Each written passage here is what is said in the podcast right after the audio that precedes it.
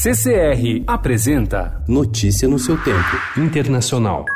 If we do not act now, we would be derelict in our duty. It is tragic that the president's reckless actions make impeachment necessary.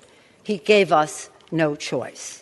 As our beloved chairman Elijah Cummings and Oversight A Câmara dos Deputados dos Estados Unidos reuniu ontem votos suficientes para aprovar o impeachment de Donald Trump. Agora os senadores se preparam para julgá-lo no início de 2020. Mitch McConnell, líder dos republicanos no Senado, já anunciou a estratégia do partido. O processo deve ser acelerado e terminar o mais rápido possível com a absolvição do presidente americano.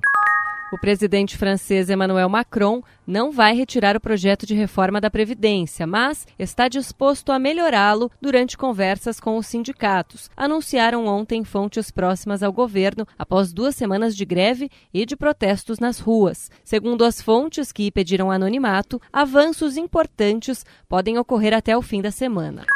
A Procuradoria da Bolívia emitiu ontem uma ordem de prisão contra o ex-presidente Evo Morales, atualmente refugiado na Argentina pelas acusações de sedição e terrorismo. A determinação ordena que promotores, policiais ou funcionários públicos prendam e conduzam o senhor Juan Evo Morales aos escritórios da Procuradoria.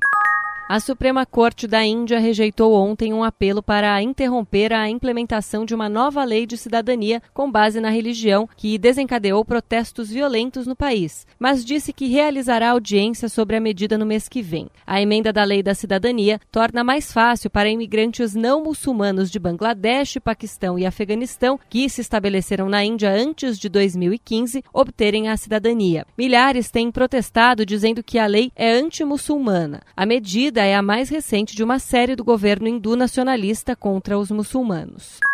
O governo alemão concluiu ontem um projeto de lei que proíbe as terapias contra a homossexualidade, com o argumento de que o comportamento não é uma doença e, portanto, não requer uma cura. A nova regra foi elaborada pelo Ministério da Saúde e inclui penas que vão de uma multa até um ano de prisão para aqueles que o violarem. Notícia no seu tempo. Oferecimento CCR